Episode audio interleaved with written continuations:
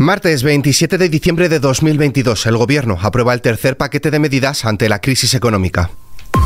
ISFM Noticias, con Álvaro Serrano.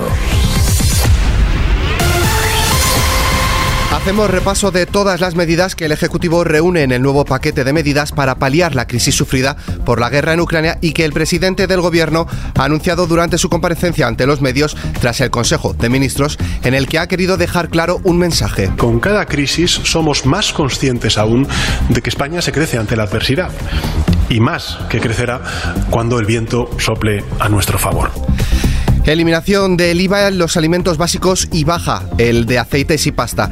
Entre los alimentos de primera necesidad se encuentran el pan, las harinas, la leche, los huevos, las legumbres, los cereales, las frutas, las verduras y las hortalizas. Sánchez también ha anunciado un cheque de 200 euros para familias con rentas inferiores a 27.000 euros que estima que beneficie a 4,2 millones de hogares. En primer lugar, lo que hacemos es rebajar durante seis meses el IVA del 4% al 0% para todos los alimentos de primera necesidad y del 10% al 5% para el aceite y la pasta. En segundo lugar, aprobamos una ayuda de 200 euros para más de 4.200.000 familias con rentas eh, de menos de 27.000 euros para compensar la subida de los precios de los alimentos. Y por último, establecemos una línea de ayudas directas a los agricultores en compensación con el incremento de los costes provocados por el aumento del precio de los fertilizantes. Por otro lado, Sánchez ha recordado que se prorroga en 2023 la subida del 15% del ingreso mínimo vital y las pensiones no contributivas y que se ha dado luz verde a la revalorización del 8,5% de las pensiones de acuerdo con el incremento de la inflación. Asimismo, el 31 de diciembre finaliza el descuento obligatorio de 20 céntimos por litro de combustible para todos los consumidores, aunque se mantendrá para los transportistas por carretera. Todas las pensiones se van a beneficiar de un incremento del 8,5%. En total estamos hablando de más de 11 millones de pensiones que se van a revalorizar para garantizar el mantenimiento del poder adquisitivo. Y el Consejo de Ministros ha establecido una prórroga de seis meses para los contratos de alquiler que finalicen antes del 30 de junio de 2023. Lo que hacemos es extender por otros seis meses adicionales las rebajas a los impuestos de la electricidad y del gas, que son tan importantes para las familias en nuestro país, como también suspendemos eh, los desahucios y los lanzamientos para hogares vulnerables otros seis meses. Extendemos también hasta el 31 de diciembre de 2023 el límite del 2% a la actualización anual de los contratos de alquiler e introducimos una prórroga de seis meses para los alquileres que expiren antes del 30 de junio. El Gobierno también destinará 380 millones de euros a financiar el 30% de la rebaja del precio de los abonos y títulos multiviaje del transporte público colectivo urbano e interurbano en aquellas comunidades autónomas y entes locales que asuman al menos otro 20% de la rebaja hasta el 30 de junio. Vamos a seguir apoyando a las familias manteniendo las ayudas directas del 30% para el transporte público urbano e interurbano en aquellos territorios, y esto quiero subrayarlo, en aquellos territorios en los que los gobiernos autónomos autonómicos y las entidades locales complementen hasta el 50%. Por tanto, se mantendrá ese 30% en aquellos territorios donde los gobiernos autonómicos y los gobiernos locales suban hasta el 50% y por tanto aporten esos 20 puntos extra. Esta medida es eh, evidentemente complementaria a la ya aprobada por el Gobierno de gratuidad del 100% en el transporte por ferrocarril de cercanías, de rodalíes y de media distancia y supone una apuesta creo que sin precedentes, inédita, histórica en nuestro país para potenciar el transporte público.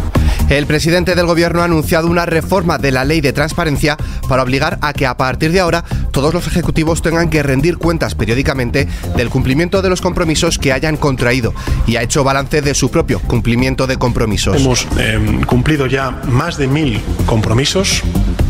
Superando así el 66% del eh, cumplimiento de todos los compromisos eh, contraídos y con una previsión de lograr el 73% para el próximo semestre, es decir, para eh, junio del próximo, del próximo año. En relación con el medio ambiente, el Consejo de Ministros ha aprobado este martes el nuevo Plan Estratégico de Patrimonio Natural y Biodiversidad hasta 2030, que define las líneas para la conservación y recuperación de los ecosistemas y prevé restaurar hasta 2030 2030 un 15% de ecosistemas degradados en España como el del Mar Menor o Doñana. También se ha aprobado el Real Decreto que regula las zonas de bajas emisiones que deberán implantar los municipios españoles de más de 50.000 habitantes, los territorios insulares y los municipios de más de 20.000 habitantes que superen los valores límite de contaminantes regulados antes de 2023. Continuamos en este caso con las reacciones ante este nuevo paquete de medidas por parte de distintos agentes políticos. La Dirección Nacional del Partido Popular ha afirmado que el presidente del gobierno Pedro Sánchez se ha quedado corto con las medidas económicas y llega tarde porque todas las ayudas de las que hoy ha hablado y que recibirán los españoles en 2023, dice, ya las han pagado antes durante el año 2022 a través del exceso de recaudación que ha salido de sus bolsillos. Escuchamos a la portavoz popular, Cuca Gamarra. Por algo se caracteriza el eh, año 2022, es por ser el año de la inflación. Y bien que lo sabemos todos los españoles, porque la hemos pagado y muy cara. No solo la hemos pagado en la cesta de la compra y la seguimos pagando en la cesta de la compra, sino que esa inflación en parte ha hecho que este sea el año también del récord de recaudación por parte del Gobierno de España. Estamos hablando de más de 33.000 millones de euros, los que va a recaudar de más el Estado, como consecuencia fundamentalmente del efecto de la inflación. Podemos ha expresado su satisfacción por las medidas incluidas en el tercer decreto aprobado por el Consejo de Ministros para hacer frente a la crisis derivada de la guerra de Ucrania, en especial por la prórroga de seis meses del precio del alquiler, su principal prioridad en la negociación.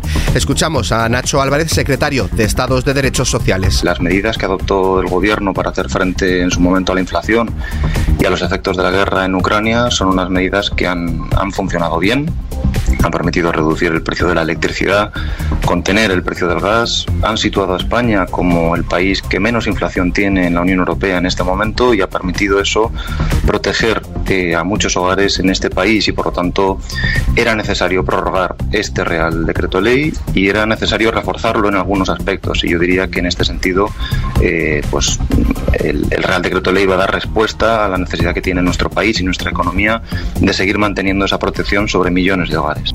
Por su parte, Vox ha tachado de electoralistas las medidas anunciadas este martes por el presidente del gobierno, a quien ha acusado de robar a las clases medias y trabajadoras para comprar, dice, los votos de los españoles.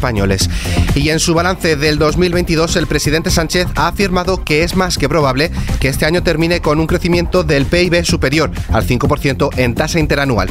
Se trata de una cifra, dice, muy por encima de la media de la eurozona y de las economías avanzadas. Sánchez ha enfatizado la enorme fortaleza y solidez de la economía española. En otro orden de cosas y aprovechando su comparecencia, el presidente del gobierno ha asegurado que no hay ningún problema con la llegada de fondos europeos si la segunda parte de la reforma de las pensiones se retrasa ante la divergencia de posturas entre los agentes sociales. España pidió a Bruselas el pasado mes el tercer desembolso de fondos europeos por importe de 6.000 millones de euros que está pendiente de recibir luz verde por la Comisión Europea y que se espera que sea a principios de febrero. Sánchez también ha aprovechado para señalar que la sentencia dictada por el Tribunal Supremo sobre la revisión del caso Arandina, con la ley del solo sí es sí, determina que hay que aplicar esta norma analizando, dice, caso a caso, sin que pueda hacerse una rebaja automática de la pena. De este modo, Sánchez ha descartado hacer una reforma de la norma y ha señalado que son los tribunales los que ahora tienen que hacer una correcta aplicación de la ley. Terminamos mirando al mapa meteorológico. Mañana se esperan cielos cubiertos con precipitaciones en las Islas Canarias y Galicia que pueden extenderse de forma más débil a otras zonas del cuadrante noroeste peninsular. En el resto del país se esperan cielos poco nubosos o despejados. En cuanto a las temperaturas, irán el ligero descenso de forma generalizada, salvo en Galicia, Cantábrico Occidental y Canarias.